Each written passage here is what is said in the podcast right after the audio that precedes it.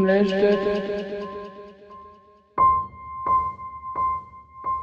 und Zodiac.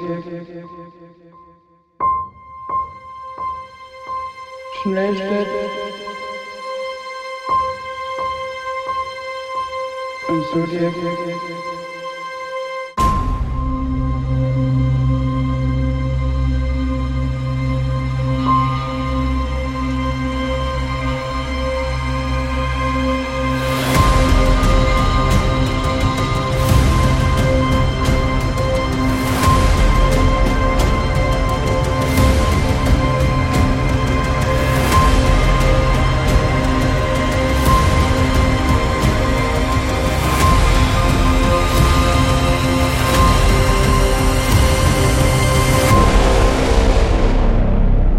Schnellstädt und Zodiac zerlegen euch heute die Bude.